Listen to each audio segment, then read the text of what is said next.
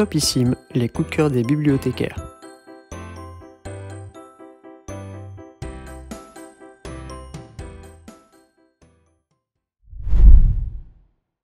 Chloé Delhomme, mes bien chères sœurs.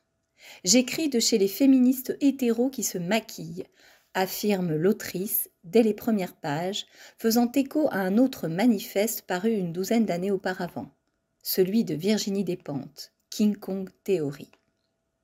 Entre-temps, il y eut le mouvement MeToo et ce que Chloé Delhomme présente comme la quatrième vague féministe.